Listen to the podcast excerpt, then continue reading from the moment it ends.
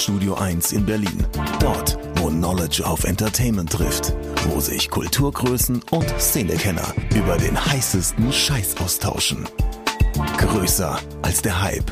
Realer als die Realität. Genau dort steht auch ein kleines Studio 2. Und von hier kommt die neue Ausgabe von Oh Schuhen, der Sneaker-Podcast mit Simon Buß und Amadeus Thüner.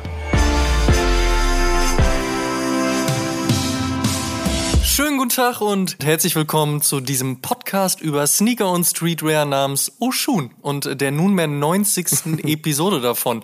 Wie gehabt, Simon Buß und meine Wenigkeit Amadeus Thüner. Und da gebe ich doch einfach mal die klassische Frage direkt an dich weiter, Herr Buß. How's life? Alles sonnig in good old Cologne? äh, Im Grunde geht's mir gut. Ich kann mich fast nicht beklagen, aber so ein kleines bisschen Blutdruck. Oh, bitte, erzähl. Ich bin, ich bin gespannt. Du hast, es, du hast es angeteasert und ähm, ich habe dich ja extra gerade abgewürgt und gesagt, Moment, das erzählst du mir nicht jetzt, das erzählst du direkt on air sozusagen. Ja. Jetzt, äh, dann aber raus mit der Sprache. Ich bin ja echt nicht so der Typ, der ja so einen extrem kurzen Geduldsfaden hat und sich irgendwie auskotzt und, und dafür bin und ich Mensch, da. Das, so. Und ich nenne dich ja immer, ich nenne, ich nenne dich ja immer ganz freundschaftlich verbunden, das kleine Hawaii. Immer ganz entspannt und ruhig und so. Im Gegensatz zu mir. Ja, jetzt ähm, verliere ich ein wenig meine Geduld, denn meine Freundin und ich haben uns äh, am 1. Mai ein Sofa gekauft. Ein Schlafsofa. Bestellt bei made.com. Ich buchstabiere M-A-D-E.com. Bitte direkt wieder aus eurem Gedächtnis löschen. Denn wir haben dort mit der üblichen Bestellfrist von etwa acht bis zwölf Wochen das Sofa bestellt und das ist dann normal, weil die sagen so, okay, wir sammeln so lange Bestellungen und dann machen wir da einmal einen Auftrag und, und schicken das raus. Keine Ahnung. Ähm, wir wussten, worauf wir uns einlassen. Dann wurde der Liefertermin erstmal mit, glaube ich, acht Wochen beziffert und dann zweimal verschoben, sodass wir ziemlich genau, als wir in den Urlaub geflogen sind, eine Benachrichtigung bekommen haben, hey, es ist endlich soweit, dein Sofa hat das Warenhaus verlassen. Und äh, ja, meine Freundin und ich uns äh, im Griechenlandurlaub äh, gefreut, wie zwei kleine Schnitzel in der Pfanne und haben erstmal angestoßen, ähm, die Vorteile eines All-Inclusive-Urlaubs und haben, äh, ja, dann gedacht so, ja geil, wenn wir Glück haben, dann sind wir zurück und das Sofa ist dann schon da, beziehungsweise wir können jetzt im Urlaub den Liefertermin mit dem Versanddienstleister koordinieren, weil das wurde uns auch gesagt, der Versanddienstleister meldet sich wahrscheinlich in den nächsten zwei bis drei Tagen, beziehungsweise laut FAQ in den nächsten fünf bis sieben Tagen bei uns. Hat er nicht gemacht. Auch der Tracking-Link hat nicht funktioniert, weshalb ich mich dann auch schon im Urlaub an den Kundenservice von Mate gewendet habe.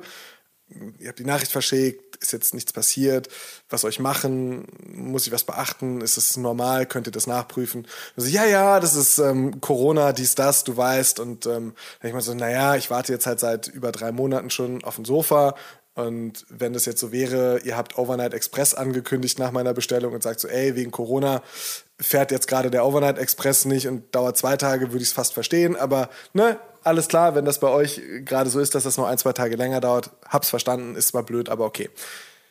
Ja, seitdem habe ich dann, glaube ich, jede Woche mit dem Kundenservice versucht zu schreiben. Manchmal wurde ich gänzlich geghostet, was auch geil ist, wenn du irgendwie so einen WhatsApp-Chat oder E-Mails schreibst und halt einfach kein Schwein antwortet. Im Chat wurde mir oft gesagt so, ja, hey, das ist total krass, bla, tut uns super leid, aber dafür ist das deutsche Team zuständig. Wir leiten das mal weiter, die melden sich dann per Mail bei dir, okay? Lange Rede, sehr kurzer Sinn.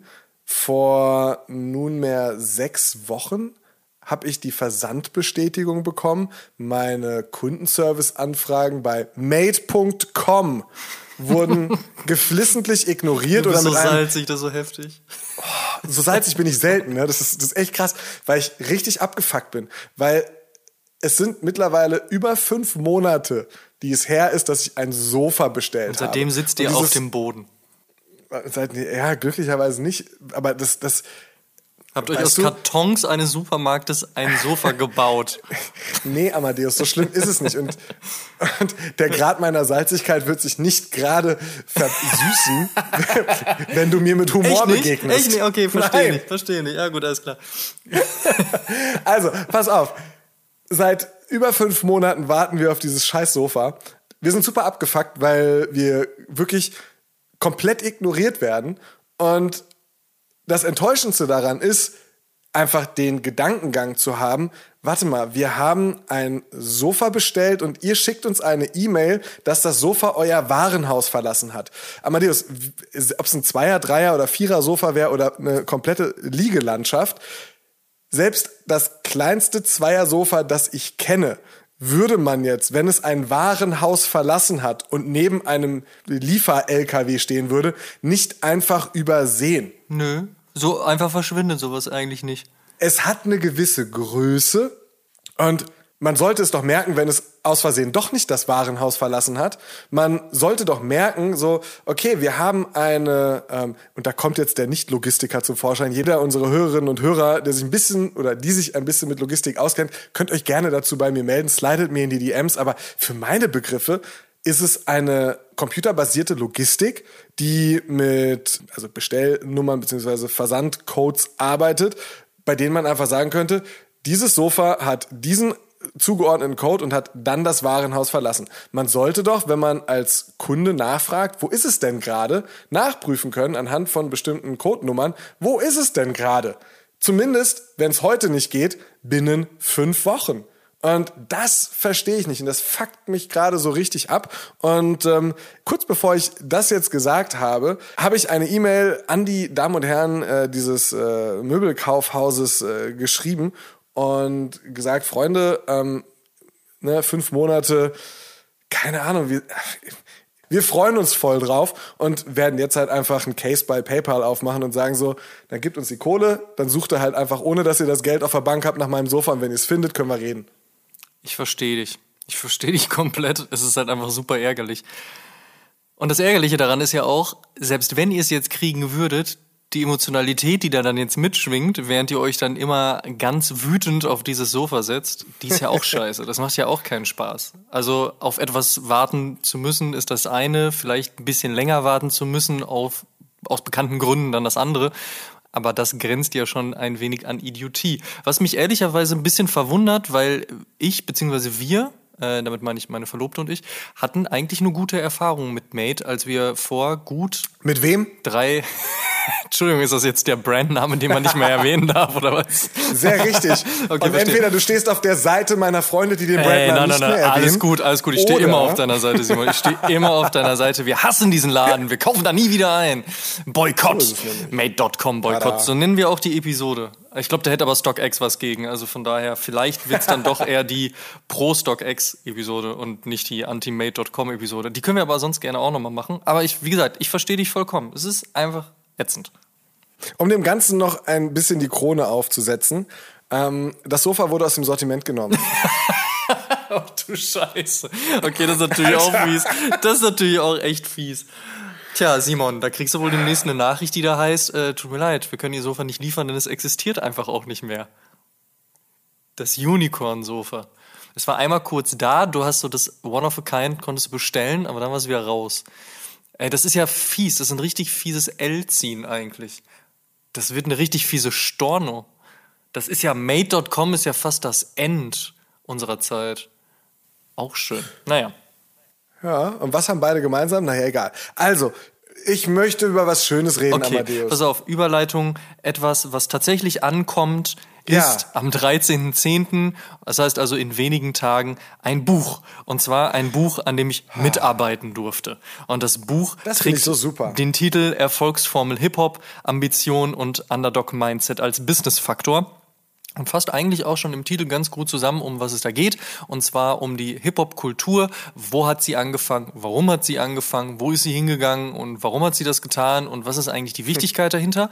Plus mhm. natürlich all die Dinge, die mit zur Hip-Hop-Kultur gehören. Und das ist dann in dem Fall nicht nur das gute alte Vier-Säulen-Prinzip, bestehend aus MCing, aus DJing, aus Breaking und aus Graffiti, sondern eben auch sehr viel, was im Bereich Sneaker und Streetwear stattfindet. Denn auch ein Virgil Abloh ist Kind der Hip-Hop-Kultur und hat es natürlich zu ja, recht großen Erfolgen mittlerweile geschafft. Und da gibt's ja noch so ein paar davon. Und ähm, als mich Tobias, äh, den man vielleicht besser kennt unter seinem Namen Toxic, und zwar Chefredakteur von hiphop.de und äh, sein kongenialer Partner, der gute äh, Philipp Böndel, aka Fiddy, im Sommer letzten Jahres angerufen haben und mir von ihrer Idee erzählt haben, dieses Buch zu schreiben und mich dann gefragt haben, ob ich Bock hätte, als Co-Autor mit dabei zu sein.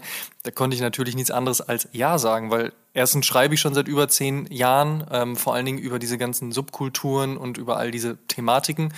Und äh, zweitens ist natürlich dann auch eigentlich irgendwo immer so ein bisschen der Traum gewesen, irgendwann mal so ein Buch zu schreiben oder an einem Buch mitarbeiten zu dürfen und dann auch noch zu der Thematik ey, safe. Mhm. Also von daher haben wir uns dann äh, im Laufe der letzten Monate viele Nächte um die Ohren geschlagen, sehr viel diskutiert über Themen, über Inhalte, haben sehr viel recherchiert nochmal. Es war auch nochmal sehr spannend, nochmal einen richtigen Deep Dive auch in Themen zu machen, die man per se irgendwo schon kannte, aber wo man gesagt hat, okay, ich beleuchte das Ganze jetzt noch mal aus einem anderen Blickwinkel und zwar auch nochmal aus einem sehr starken Business-Faktor und da mit einhergehend auch eben aus so einem Learning-Faktor. Denn wir haben uns immer die Frage gestellt, was kann man eigentlich daraus lernen? Was kann man daraus lernen, dass Adidas und Run DMC in den 80er Jahren einen Deal zusammen hatten? Was kann man daraus lernen, dass Jay-Z mit Reebok gearbeitet hat? Was kann man daraus lernen, dass Virgil Abloh erst äh, Pyrex, Don Off-White und jetzt Louis Vuitton macht? Ne? Oder halt eben, was kann man von einem Tyler the Creator oder auch einem A$AP Rocky, einem ähm, wie auch immer, Entschuldigung, das mache ich auch nochmal neu, was kann man von einem Tyler the Creator, von einem A$AP Rocky oder auch einem Travis Scott lernen? Und das haben wir dann auf über 300 Seiten zusammengeschrieben. Netterweise hat der Campus Verlag im Voraus schon gesagt, finden wir gut, bringen wir raus. Also von daher haben wir da tatsächlich einen wirklich sehr renommierten Verlag, auch der Bock drauf hatte. Das hat uns natürlich sehr gefreut und ja, was soll ich sagen? Es erscheint in den nächsten Tagen. Ich finde es immer noch ein bisschen surreal. Ich fand es sehr surreal, als vor einigen Tagen dieses Buch bei mir aufschlug und ich es dann auch aufschlug. Also auf jeden Fall dieses was man vorher halt irgendwie so in sein, in sein äh, MacBook reingeballert hat, jetzt wirklich gedruckt auf Seiten zu finden. Und das ist wirklich ein dickes Buch und es hat wirklich keine Bildchen. Also von daher das ist Wahnsinn. ähm, aber lange Rede, kurzer Sinn und auch Spaß beiseite. Ich bin wirklich sehr, sehr stolz darauf, was wir hier geschaffen haben. Und ich bin immer noch sehr dankbar dafür, dass die beiden Jungs mich gefragt haben, ob ich Teil davon sein möchte und dass ich es dann auch sein durfte. Und ähm, ich würde mich sehr, sehr freuen, wenn es viele Leute kaufen, sich viele Leute durchlesen, weil sie Interesse daran haben. Und äh, jeder Hörer, jede Hörerin, äh, die, die Interesse daran hat und sich das besorgt, erstmal schon an der Stelle Shoutout an euch. Vielen lieben Dank. Und ähm, ja, wie gesagt, kann man an dieser Stelle jetzt noch vorbestellen oder wenn ihr die Episode erst in wenigen Tagen hört, dann kann man es auch direkt bestellen. Überall bei Hast du nicht gesehen und dort da vorne und in anderen äh, Online-Shops. Nicht bei made.com, aber da haben wir ja gerade gelernt, soll man nicht mehr bestellen. Von daher äh, ist das schon in dem Moment ganz fein. Also, Erfolgsformel Hip-Hop kommt am 13. Oktober und ich freue mich sehr drauf. Ich finde das ja immer noch richtig, richtig geil und ziemlich beeindruckend. Dankeschön. Ich habe nicht so viele Freunde, die ein Buch geschrieben bzw. an einem Buch mitgeschrieben haben. Ähm, Aber schon sind noch ein paar, oder was? ein paar gibt es in deinem Freundeskreis. Ja, so. Und den einen oder anderen.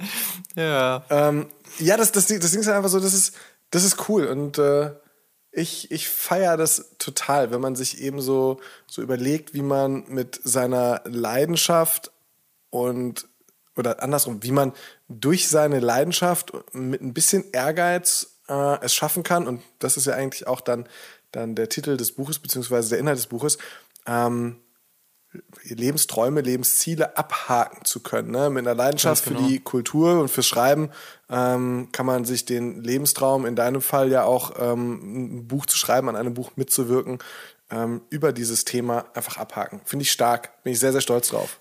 Voll, Dankeschön. Kann, kann ich genauso unterschreiben. Darum geht's. Äh, Erfolgsformel Hip-Hop bedeutet halt eben auch, sich Träume verwirklichen zu können, eben innerhalb einer Subkultur und eben auch mit dem, was diese Subkultur oder Subkulturen dann im weitesten Sinne einem auch an die Hand gegeben haben, so an Handwerkszeug. Und das ist halt auch sehr viel mhm. DIY, also einfach machen, sehr viel Passion und Ambition für Dinge haben, sehr viel Leidenschaft eben und dann, ja, mal gucken, wo einen das hinführt. Ich meine, so ähnlich haben wir ja auch vor über dreieinhalb Jahren diesen Podcast gestartet.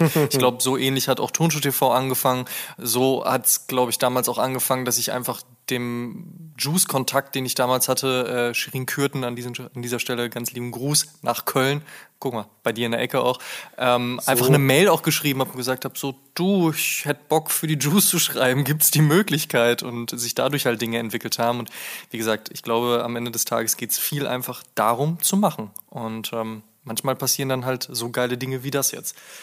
Kommen wir mal zu dem, was du heute am Fuß getragen hast, denn wir haben ja diese wunderbare Rubrik What's on my feet today und äh, die wollen wir natürlich hier nicht unter den Tisch fallen lassen. Ich habe mich heute für einen Dank entschieden und äh, zwar genauer für einen sehr grauen Dank und das passt dann auch gut zu mir. Es ist der Plattenbau-Dank geworden. Kein SB-Dank, ganz normaler äh, Nike-Dank, der 2017 als Teil der Energy-Distribution, da gab es zum Beispiel, also die, die Energy Stores sind bestimmte Store-Distributionsnetzwerk und ähm, ja, da hat Overkill in Berlin mit dem Plattenbaudank ein Release-Event bekommen, als der Energy-Retailer, für den dann dieses Produkt auch ausgewählt wurde. Und äh, ja, war ein tolles Event, ist ein tolles Storytelling auf dem Nike Dank. Der Plattenbau in der ehemaligen DDR, insbesondere auch in den Großstädten, also zum Beispiel Berlin, ein ganz wichtiges Thema, weil in diesen Platten, was übrigens damals erstrebenswerte Wohnträume, Wohnziele waren, also jeder, der es irgendwie geschafft hat, wollte in eine Platte. Denn der Sozialismus hat darin die Wohngemeinschaft gefördert und hat so ein bisschen auch geholfen, die Wohngemeinschaft zusammenzustellen. Man hat immer versucht, in einem Plattenbaueingang, was dann meistens halt, keine Ahnung, 10, 20 Wohnungen entsprochen hat, dafür zu sorgen, dass zum Beispiel ein Lehrer drin wohnt, ein Rechtsanwalt drin wohnt, ein Arzt und eine Krankenschwester drin wohnen, dass äh, einfache Arbeiter aus unterschiedlichen Bereichen, egal ob Holz, Metall oder, oder, oder Maurer, was auch immer da drin gewohnt haben, so dass man gegenseitig von den einzelnen Berufen beziehungsweise so von diesen Möglichkeiten, die dann die Nachbarschaft geboten hat, profitieren konnte. Du bist einfach im Haus zwei Etagen hochgelaufen, hast gesagt, hey, äh, mach mal hier, mach mal da. Ähnlich wie Sido das auf eine ganz unterhaltsame Art und Weise in meinen Blog aufgreift. So, das, der Anspruch war ein bisschen anders, glaube ich, aber ansonsten es, es, es, es, es gibt für es gibt für alles äh, den richtigen Ansprechpartner in einer Platte. Menschlicher Und- Späti sozusagen. ja, vielleicht auch so. Auf jeden Fall war das super spannend, so dieses Storytelling dahinter zu verstehen und damit dann auch die Details auf dem Schuh besser lesen und verstehen zu können. Und ist ein, ist ein toller Schuh, hat ein schönes Grau, gefällt mir sehr gut. Definitiv. Und den habe ich heute getragen. Das ist ein sehr, sehr schöner Non-SB-Dank, muss man einfach an der Stelle auch Ja. mal sagen. Und wie du schon gesagt hast, das Storytelling drumherum richtig, richtig gut. An meinem Fuß heute der Air Trainer 1. Der hat auch Mhm. ein sehr, sehr schönes Storytelling, vor allen Dingen in seinem äh, ursprünglichen Colorway, dem Chlorophyll Colorway. Wurde ja damals von John McEnroe getragen Ja. und äh, von Tinker Hatfield dafür eigentlich entwickelt, dass man einfach einen Allrounder-Schuh hat. Als damals, jetzt fange ich auch mit so einer History-Lesson an, ne? aber ich bin ein bisschen getriggert, weil du es so schön erzählt hast. Dann mache ich das jetzt auch kurz. Also, Tinker Hatfield hat sich damals beim aufkeimenden Hype rund um Sport gedacht, naja, die Leute wollen jetzt gerade ein bisschen mehr machen als nur Tennis oder nur Basketball oder nur Gewicht heben, sondern die wollen halt ins Gym und dann machen sie eine kurze Laufeinheit, dann gehen sie ein paar Gewichte stemmen, dann machen sie hier noch ein bisschen was und dann vielleicht noch ein bisschen Basketball spielen oder halt Tennis. Und das halt mit einem Schuh, damit man auch nicht fünf verschiedene mitnehmen muss. So ist der Air Trainer 1 entstanden. John McEnroe als äh, rebellischer Tennisspieler hat sich den dann irgendwann in den Fuß gepackt. Der Air Trainer 3 ist dann irgendwann bei Bo Jackson gelandet, seines Zeichens ähm, sehr bekannter Footballspieler, aber auch generell so ein kleiner Allrounder. Also wer die Story um Bo Jackson nicht kennt, die fange ich jetzt nicht an noch zu erzählen, aber die sollte man sich durchaus mal durchlesen. Es ist einfach krasse Sporthistorie. Ähm, aber auch da eben einfach ein guter Allround-Schuh, der dann, wie soll es auch anders sein, natürlich irgendwann auch auf dem Skateboard gelandet ist. Und in diesem Falle ähm, trage ich heute auch tatsächlich die SB-Version des Schuhs, der dann im letzten Jahr rausgekommen ist. Stimmt das überhaupt oder kam er in diesem Jahr raus? Ich bin mittlerweile bei all diesen Releases doch durchaus mal durcheinander kommend. Ich glaube, er war letztes Jahr, aber sicher, zu, also ne, ist, auch Bist jetzt schon wieder Oktober. Ja, doch, es könnte, aber hm. das klären wir an anderer Stelle. Wenn du gleich das Intro machst, lese ich das nämlich nochmal kurz nach. Was gibt's eigentlich zu dem Schuh sonst noch zu sagen, außer es ist halt einfach ein unfassbar guter Schuh. Und bevor im nächsten Jahr dann äh, alle ausflippen wegen Travis Scott und seinen Air Trainer 1 Collabs, die da ja gerade am Entstehen dran sind, dachte ich mir, ja, vom Hype den nochmal anziehen, bevor ich den dann nächstes Jahr nicht mehr tragen kann. So ungefähr. Ja, warum nicht, ne? Also für mich definitiv ein, ein legitimer Grund. Und ähm, wo wir es jetzt dann nach Schlenkern über äh, ja, Ärgernisse mit dem Kundenservice und freudige Ereignisse wie den Release eines Buches ähm, dann zu Footwear geschafft haben, lass uns doch gleich da bleiben und lass uns gerne ins Thema starten. Gerne. Ähm, und das ist diesmal ein Thema, das ja, die Sneaker-Szene, die Sneaker-Kultur wirklich seit jeher beschäftigt. Und zwar ist es das Thema Fakes. Und die werden tatsächlich immer besser und die Verarbeitung mancher Silhouetten und mancher Brands wird dazu immer schlechter, muss man ehrlicherweise auch so sagen. Ähm, das heißt, man muss sich mit ein paar Maßstäben, die man so in der Fake-Erkennung mal gelernt hat, vielleicht auch ein bisschen umbesinnen. Ähm, üblicherweise kann man ja danach gehen, passt der Karton denn so? Sieht der original aus? Ist das Tag auf dem Karton einigermaßen original aussehend? Stimmt das, was auf dem Tag steht, mit dem, was auf dem Tongue-Label steht, überein? Dann diese Verarbeitungsdinge, wie zum Beispiel, ist der Swoosh ein bisschen zu bauchig oder schlecht ausgeschnitten, dann ist es heutzutage ein Original. Ähm Wenn so Nähte raushängen oder ein bisschen Kleber noch. Sieht er aber aus wie mit einem Laser ausgeschnitten, dann wird es wahrscheinlich heutzutage ein Fake sein. Nein, so gibt es, und darauf wollte ich hinaus, so ein paar Erkennungsmerkmale, wie man Fakes eigentlich relativ leicht spotten kann bzw. konnte. Aber ähm, wie gerade eben gesagt, die Dinger werden immer besser. Wichtig also, dass man ein kleines bisschen Ahnung von der Materie mitbringt, wenn man immer mal wieder hier und da auf dem Zweitmarkt was kaufen möchte. Und da reicht es bei weitem nicht aus, wenn ein Seller bzw. eine Sellerin noch die Rechnung zum Meetup mitbringt. Das ist sehr nett, aber seien wir mal ehrlich, dafür braucht man noch nicht mal einen Crashkurs Photoshop und man hat das Ding selbst gefaked. Ähm, Legit-Checks sind auch super wichtig, also im Sneaker-Forum auf der Social-Plattform eures Vertrauens gerne einmal nachfragen, was meint ihr denn, wie sieht das Ding denn aus? Und genau diese Legit-Checks sind der USP von StockX, du hast ja eben schon äh, StockX angesprochen. Bei denen ist es so, dass wenn man etwas kauft oder verkauft, äh, das Produkt erstmal ins Authentication Center gebracht wird, um dort dann auf Herz und Nieren überprüft zu werden, bevor das Produkt dann weiter ähm, per Post zum Käufer verschickt wird. Und da geht es wirklich nicht nur um Footwear, da geht es um alle Produkte, die ihr auf StockX kaufen könnt, die geprüft werden. Aber wie läuft so ein professioneller Ledger Check eigentlich ab? Nach welchen Kriterien wird das Produkt geprüft? Welche Attribute sind besonders wichtig? Woran erkennt man Fakes? Ich habe ja schon ein bisschen so vom, vom Stapel gelassen, aber wie macht man das eigentlich richtig? Und ähm, ja, am Ende des Tages noch viel interessanter. Wie wird man eigentlich Sneaker Authenticator? All das haben wir mit Adriano Apino, der OG Sneaker Authenticator bei StockX, in diesem Advertorial in freundlicher Zusammenarbeit mit StockX besprochen. Adriano, welcome to the show. Hi, Oshuan, and it's uh, an honor to be with you guys today. Yeah, thanks that you took the time. Um, first of all, I would like to ask you what was the first sneaker you've ever bought? Well, that's a great question because I have to think quite far back. However, you know, I used to get sneakers bought for me, obviously, by my parents, which I was always an Air Max fan. Being a Londoner, Air Max is a huge, huge thing here. But um, my first purchase with my own money, I think it would have been either the BW or it would have been an Air Max 90, which was the lime green and black colorway. But oh, nice. um, going back to the 90s, so I'm born in 92. I'm currently 29 years old, going on 30. One of my first Air Maxes, which I actually have on a picture of me on the London Eye when it first opened. So we're talking about 2000, 2001. I'm wearing Air Turbulence, so something we don't really see anymore. Wow. Yeah, but the, my first purchase is. I don't. I think it was the 90. It was the, it was the lime green 90, and then the BW maybe. Nice. Have you been happy about the whole celebration of the Air Max 90 and the Air Max double, uh, BW?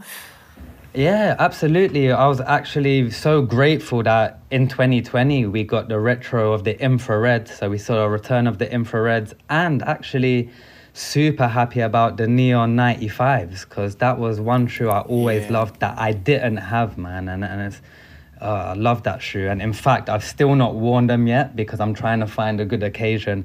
Because in London, this is why I have uh, a high quantity of sneakers, is because it, they get ruined so easy because our weather is so bad. yeah, but that's almost the same thing for Germany. so I definitely get what yeah. you mean. Um, of course, you're from London. London is uh, one of the major cities for the European sneaker and streetwear culture. But yeah. was it especially the town itself, or what brought you into the scenery?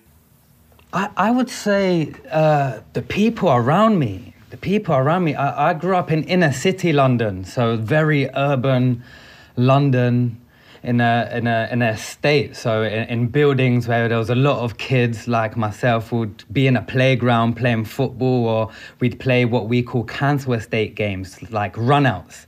So you know, it's like a hide and seek, but more more of a comradey kind of version where you know there's two teams.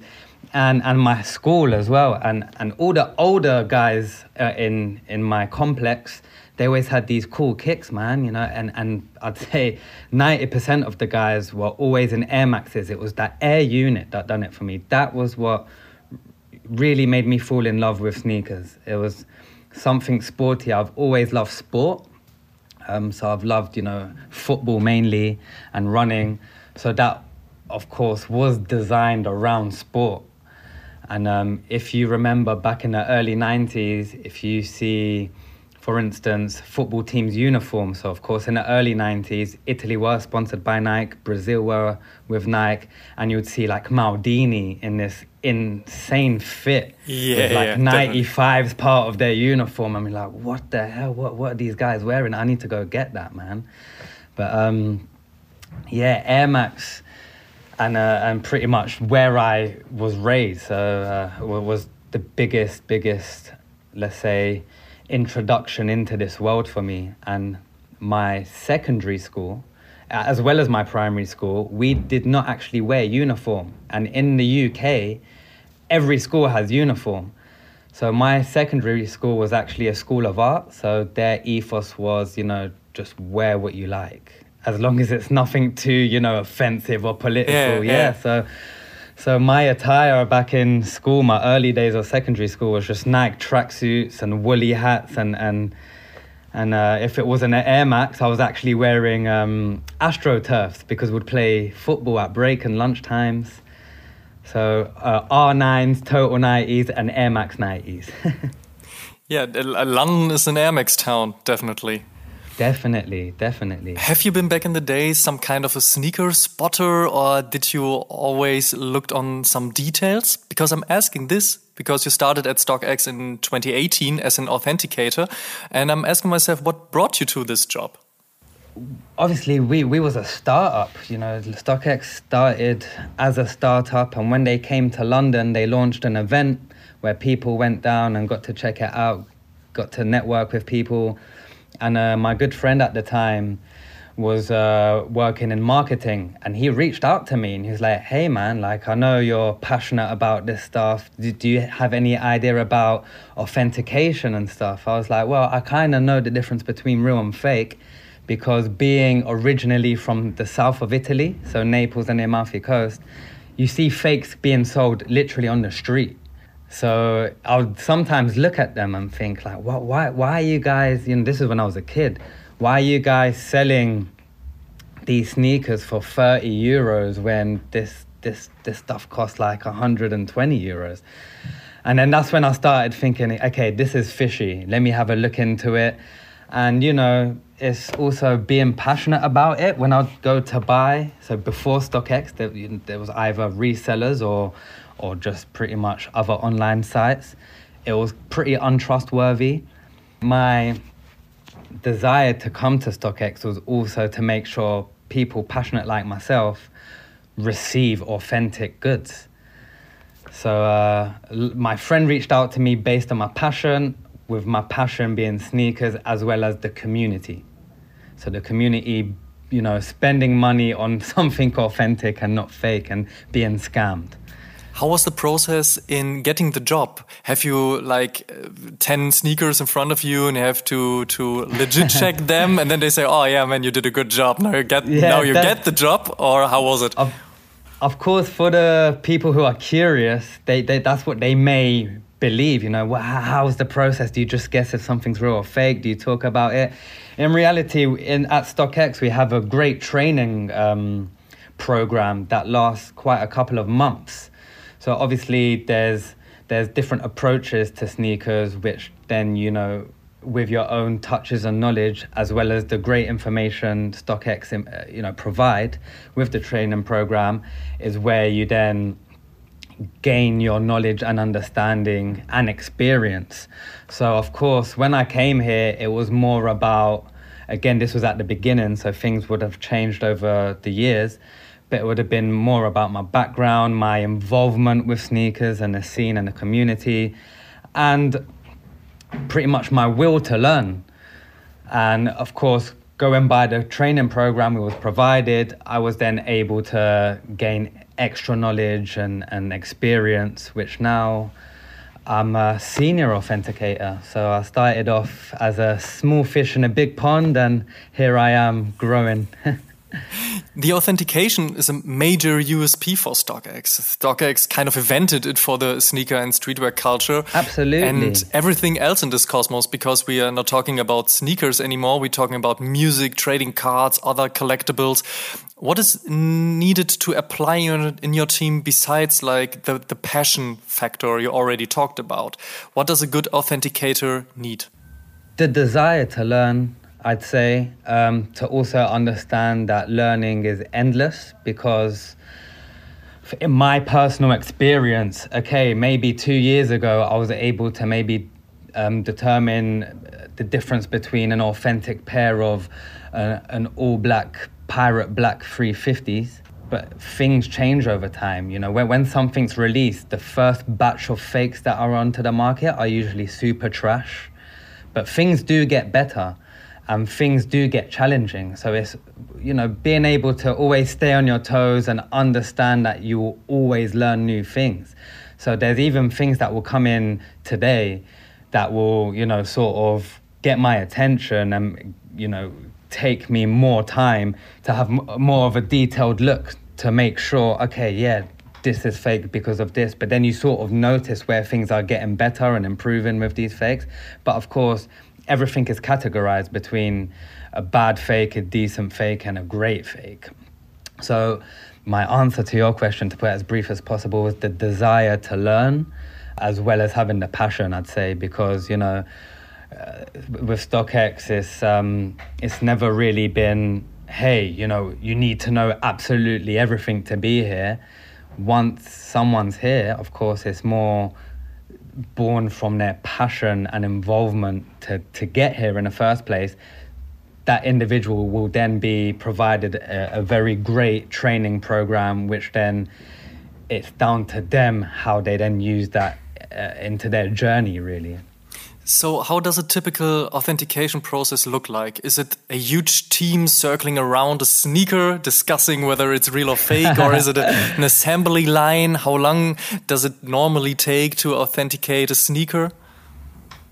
Yeah, so so it's not quite everybody gathering around, and uh, funny enough, actually, twenty um, people sitting around on a table. Yeah, you know, everyone giving an opinion, sort of like a lab, you know, with magnifying glasses. No, nothing like that. Actually, um, it's more of a process. You know, you get the sneaker, you do your checks and then you pass it on to a different department, let's say. So, of course, I'm the authenticator that then goes to a processor. So, once I'm happy with everything, I tag it, give it to a processor, they pay out the seller, all the information comes out for the buyer, and then it just gets shipped out, really. But um, what I was going on to say is before authenticity, so, so of course, when you think about legit checking, you think about okay, is these real or fake? Yes or no? It's way more than that. You know, it's okay. Let's say you sell a, a Travis High, you know, US nine. You you you you list that on a on a StockX, but you may have actually physically had an 8.5 or an 8. People do get confused with mm-hmm, sizing mm-hmm, mm-hmm. or even the condition of the shoe. Sometimes people I don't know how, but people don't gather that we only deal with dead stock, or people sometimes try their luck. So, you know, they might use a pair, give it a little clean, and then send it in. So before I actually check authenticity, I'm making sure the sale corresponds with the actual sale. You know, so I'm checking the size. So I'm that's why that's why we have to put the um, the uh, paper in the box so that you get yeah, all the information yeah. combined with the with the shoe. So I'm sure you're familiar with that invoice, right? It comes with a QR mm-hmm. code. I scan that QR code and that information on the paper on the paper then translates onto my screen. So I will then, you know, make sure that everything corresponds. So the size, the product code, the product itself. And uh, you know, of course, when you have knowledge of a certain sneaker or product, so for instance, using in this example the Travis Scott, you know, I know they come with additional laces. So I need to make sure that all accessories are there, that the size is fine, that the defects are, you know, null to a minimum, and that they're not used. And then I check if it's authentic. And do you have all the knowledge in your head about footwear and how to spot fakes? Is it just there anywhere? Or do you have something like a checklist as well that gives you all the information about the number of additional laces and other specials like the wrapping paper, for example, or, or even hints how to spot a fake? Well, we do have a database, you see. We do have a database where we have knowledge managers, um, you know, that will always try to get as much as information as possible available to everybody within the network. But um, most of it is down to experience as well. So, of course, when something has just released, the only way to find out is by obtaining the product in hand. So, you know, for instance, okay, let's say something releases today. By next week, we get 50 of those products. But we always have someone who's ahead of the game here at StockX. Um, as a whole, we're pretty ahead of the game. So we kind of know what things come with. So the database we do have will inform all of us what things come with. And of course, there's different tiers of authenticators. So, you know, the most experienced to the, le- to least experienced. And then you know the most experienced will then inform the team hey guys you know just look out for this or look out for that. You know make sure that it comes with this. Mm. Or you know there's some products that do have accessories that might not always be present there because some retailers will not actually receive it from the source such as let's say nike so some things may get away with passing without a certain accessory that also you know, mainly depends on where it comes from because not everything actually gets to retailers with accessories. But hey, um, just for example, sometimes the lace bag is not attached to the shoe, right? Yeah. And maybe it has just a malfunction from the production. Is this a um, major issue for an authenticator, mm -hmm. or is it all good as it is there at least with the laces in it, but yeah. just not in the right position? No, I, I wouldn't quite call it an issue. You know, as long as the accessories are present there with the product, it's not an issue. It's if it wasn't there, then it would be an issue. So, you know, it, it doesn't necessarily have to be attached to the lace hoop. You know, as you know, some sneakers will come with like a hang tag as well with the small chain. Um, that sometimes falls off. It's no drama at all. As long as it's there, it's fine. And then of course the way we package stuff is always in in you know factory style. So uh, we make sure it's neat and not crazy and you know unorganized. So as long as it's there, then we're good. okay, okay. Um, let's talk about the situation if the lace bag would not have been in the box and a pair of additional laces is missing. Um, is this a direct reason for cancellation, or do you approach the customer then and ask if he or she is just all right with that? No, usually it's a straight up cancel. Um, luckily, though, however, there has been times where we would receive a product with a missing accessory that we might have a spare here. Oh, okay. Um, which in this case, if we do, then we just use the spare and throw it in there because just to honor the sale, you know, for the customer experience, we don't want to create disturbances. Um, we'll just throw it in there. But for most cases, if the missing uh, accessory is not there, then it's a cancel.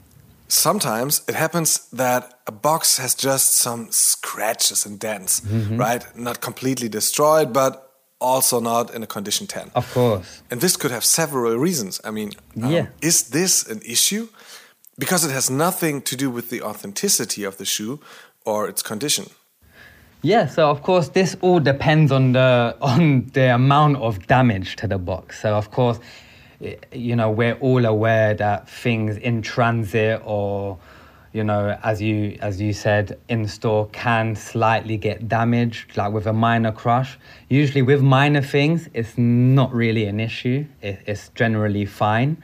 But if something is, you know, really badly crumbled, then we'll put it down as a damaged box. But there is, let's say, a leeway where if it's not too bad, but there is slight damage, but to a very high value product. So, like, let's say it's something from the 10 collection of the Off White, and, and there's quite a bit of a damage. You know, we do sometimes, in most cases, actually reach out to the buyer hey, this is how it came. Are you happy to proceed with this? If not, uh, it will get declined. If they are, then we just run it through. So I would say it does depend on the severity of the damage. But for something that's super cheap, you know, you kind of put yourself in a buyer's shoes as well. If something is like 60 euros, for instance, you know the buyer is, you know, most likely purchased that with the intent to wear the sneaker and go out and, and, and just use it. Whereas, you know, there's different categories of buyers. There's people that purchase stuff to invest in. So people buy things to then just hold on to to try sell down the line or just collectors people will buy just to store to have in their collection. So you have to consider these things when these products come through because then of course as a collector I don't want my box to be battered, do I? but if something's super cheap and I know I'm going to wear it like a standard GR or you know like an Air Force 1 pure white if the box is a bit damaged, man, I don't care. Hmm. Is it easier to um, legit check older shoes or is it easier to check newer shoes? Um, especially when we talk about like boxes and, and paper and extra laces and so on. That's a good question. Uh, generally speaking, I would say it's probably easier. Well, it's quite equal, but I'd say newer shoes because older shoes, especially from let's say 10 to 20 years ago, the, the condition changes. So, like, as you will know, an air unit will start to pretty much fog out and become weak. So, in that instance, you will then have to use your decision making. But, you know, as a buyer, if I know I'm buying something that's 10 to 20 years old, I don't expect it to have the shelf life of when it first came out. So, I do expect some yellowing to it. I do expect, you know, for it not to be in the most greatest condition. Like it wouldn't uphold as well as, you know, and it also depends how it's stored. So I would say it's harder to go through the older stuff for that reason. But um, at the same time, you know, as, as a collector myself, I, you know, generally speaking, people that buy older products will understand that it won't have its brand new, fresh form when it came out of the store, you know. What was the most impressive or maybe the most high priced shoe you've ever had in your hands to, to legit check it? Do you remember? Yeah, well, there's actually two or three things. Yeah, tell um, us. yeah, man, for sure. So we actually had a friends and family Travis Scott Jordan 4 come in, the purple color. Really? Yo, it was it was uh, it, created a lot of enthusiasm. Let's just say that everyone was super. Wasn't an international it. sale? Someone from the US sell it to someone from from Europe, or does it does really someone from Europe has I, it in his hands? I don't remember where it came from, but I do remember it was going out into the states somewhere. Usually these things okay. are anonymous, so we don't actually know. Yeah, of course, of course. Of course of course, you know, curiosities then spark out. Damn, who's spending forty thousand on a sneaker? you know, it's like, where's this going? Um, that that's more of an internal thing as a curiosity, but that stuff don't go out. You know, now, we don't know nothing. So with that, it's it's purely anonymous. But um, I believe it did end up in a state somewhere. And uh, but yeah, it, it, we was lucky enough that it came to our center here in London that was definitely one of uh, the sneakers that created a lot of enthusiasm, and I think that went for around forty thousand dollars. And um, wow. the, yeah, it was an gr- immense price. And uh, the SB Dunk Paris that came in, that came in. To which coincidentally, now I don't know, But coincidentally, that came in here, and not long after, Kylie Jenner posted a picture with them on. So the theory Ah, may be that maybe. could have been her pair. it could have been, but we don't but, know. But I guess Kylie Jenner buys a lot uh, from Croatian Style.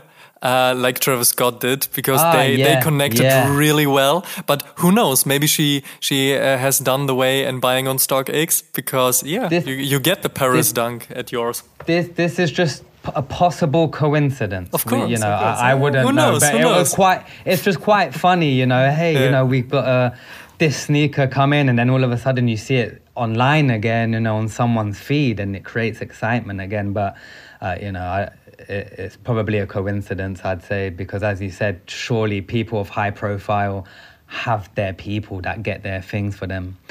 That being said, I'm I'm sure so many people from celebrities to people like ourselves buy on this platform. So Definitely, yeah. yeah. Talking about fakes, what was the most ridiculous fake you've ever had in your hand? So ridiculous as in the most trash. Yeah, kind of. Um, probably a, a Chicago off white. Okay. Um, but regularly, I'd say uh, many Jordan ones are, are, are replicated, and um, man, I've seen some trash, man. And it, just from the box, it will come in, and you look at it and think, "What the hell is this?" You Wrong size But tags and stuff like that? Actually, there was a 350. Ah, It was okay. a it was a it was a reflective black 350, and what was funny is it had its own information on the size label. So usually you see on you, it will have you know the colorway, the product code. Uh, this one just had its own thing. and we was like, yo, what the hell is this? I forgot what Oh, was man. on the box, but it was super funny, and it, in fact, it, it was quite humorous, and we all had a laugh about it. I, I completely forgot what they had on there, but it, it was ridiculous, man. And I think instead of Yeezy, it said Yeezy. It was like two Z's. Wow, creative. Yeah, so so uh, you know that was definitely done by someone that probably saw the picture online somewhere and thought, yeah, I can replicate these, and they were completely wrong with it. Would you say fakes are getting better and better these days? Yeah, man, definitely, definitely. In fact, recently, uh, something I've been quite shocked by is the Travis fragments that just released. You know, that there, there was some that came through that were fake, but man, they weren't terrible. They weren't terrible. They were decent fakes, and fakes do generally get better over time. You know, the more research goes into them. They they try to see, okay, where can we get this right? And as I was mentioning earlier on, is there's different categories of fake So people actually are able to buy a cheap fake and more of a expensive fake, if that makes sense. You know, there's you can purchase a fake for quite a pricey uh, amount because it's uh, really good. But there's always a giveaway. There's always a giveaway. No matter what, there's always a giveaway. But yes, fakes are getting better. They are improving. What happens to a fake item when you spot one? So, um, how does the process in the bag look like for the buyer? Well, yeah. So so the the sale will get cancelled, and the product will go back to the seller. What would happen to the buyer is then we will with algorithms we will then match another product to come in, so the buyer gets what they of course purchased. Unless it's something super rare and there's nothing else flowing about, then unfortunately we would have to give out the, you know, your product didn't meet authentication requirements and we had to cancel it.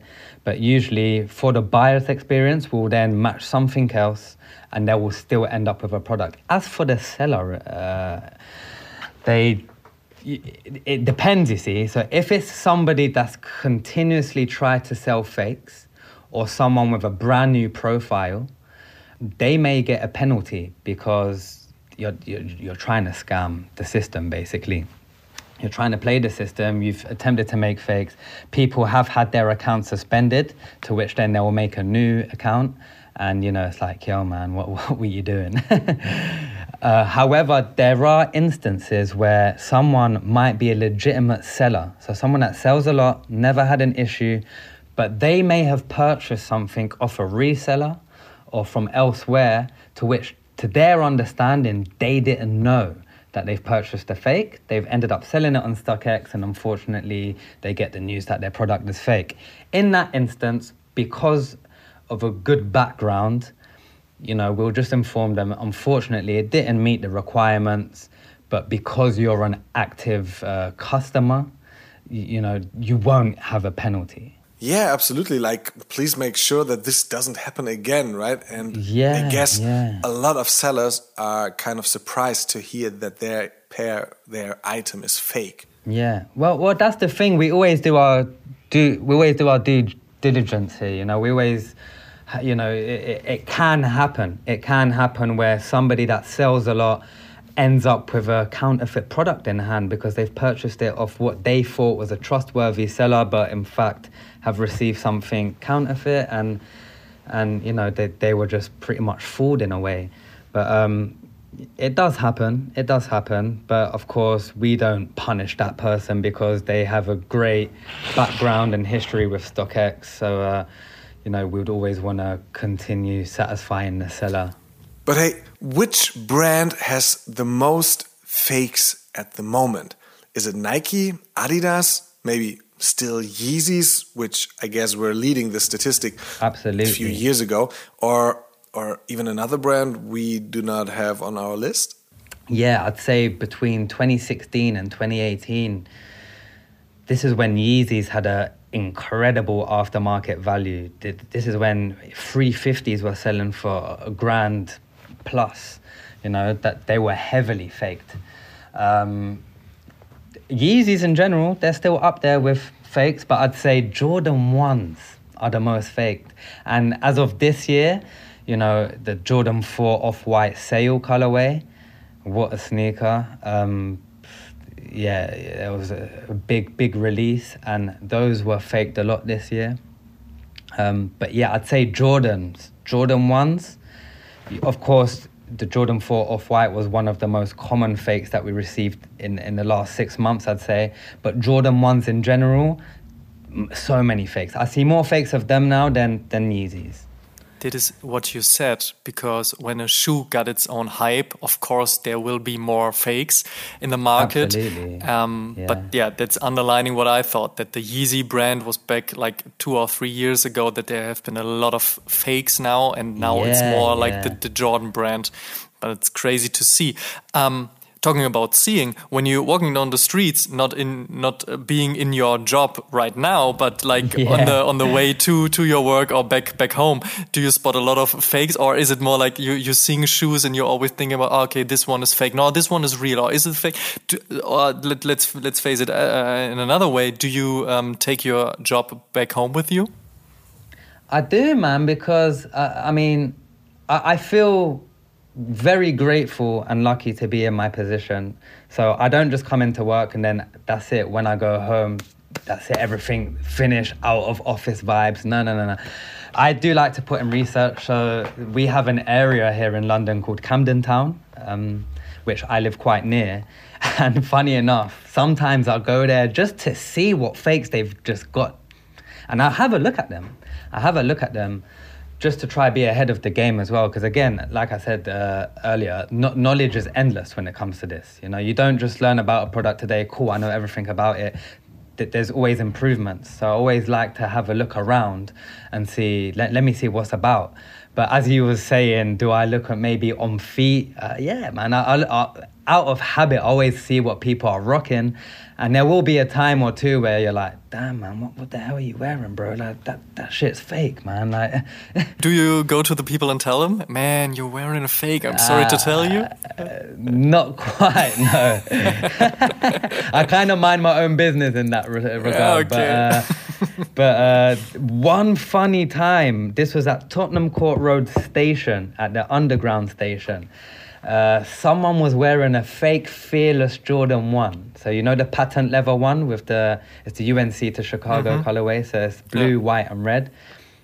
It, it was trash. And what was fucking hilarious, this guy was rocking a fake StockX tag on the sneaker. really And yeah, yeah. it- Wow. I think I've got a picture somewhere. I'm standing there looking like maybe if someone saw me, they must have been like, "What the hell is this guy doing?"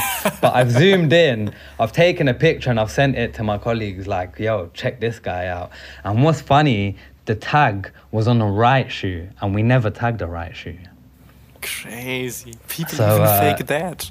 That's crazy because Yeah, I, I, I man, we- guess we have I guess. I guess the one knows that he's wearing a fake, but he tries to authenticate his fake shoe Yeah. by putting a fake StockX tag on it. Well, exactly. Of course, you know where- when when we first started up, I was seeing it's not as common now, but we would see many things come in with a fake tag attached to it. So of course, I think earlier on in the StockX, you know, launch era, um, people thought, okay, how can I fool people that these are legit? Cool, I'll just stick a fake StockX tag because then it seems like it's legit. But then again, there is a difference between a real tag and a fake tag, you know. What about your friends? Are they coming to you and say, Adriano, could you please check my shoes? Can you tell me is this right or is this wrong and so on? And you're Bro. like, guys, please let me alone. Okay, when it comes down to very, very, very, very close friends, cool. But man, I've, I've, I've had you know when you know when you get those um, on Instagram, you get those message requests. Yeah, of course. Yeah, I get them frequently and be like, "Hey, I read an article about you, and uh, I hear you're a sneaker authenticator. I have these. Do you mind checking them over?" I'm just like, "Man, leave me alone, man. I feel you, man. leave me alone." um, StockX is on the market for about five years or over five years now. Um, what do you think? How will this marketplace evolve in the next couple of years? to, to start off that question, StockX have been incredible because when I started, we was just sneakers and streetwear. Sneakers and streetwear. Now we have electronics, we have collectibles, we have trading cards, you know, Pokemon cards. We have, when I say electronics, PlayStations, AirPods.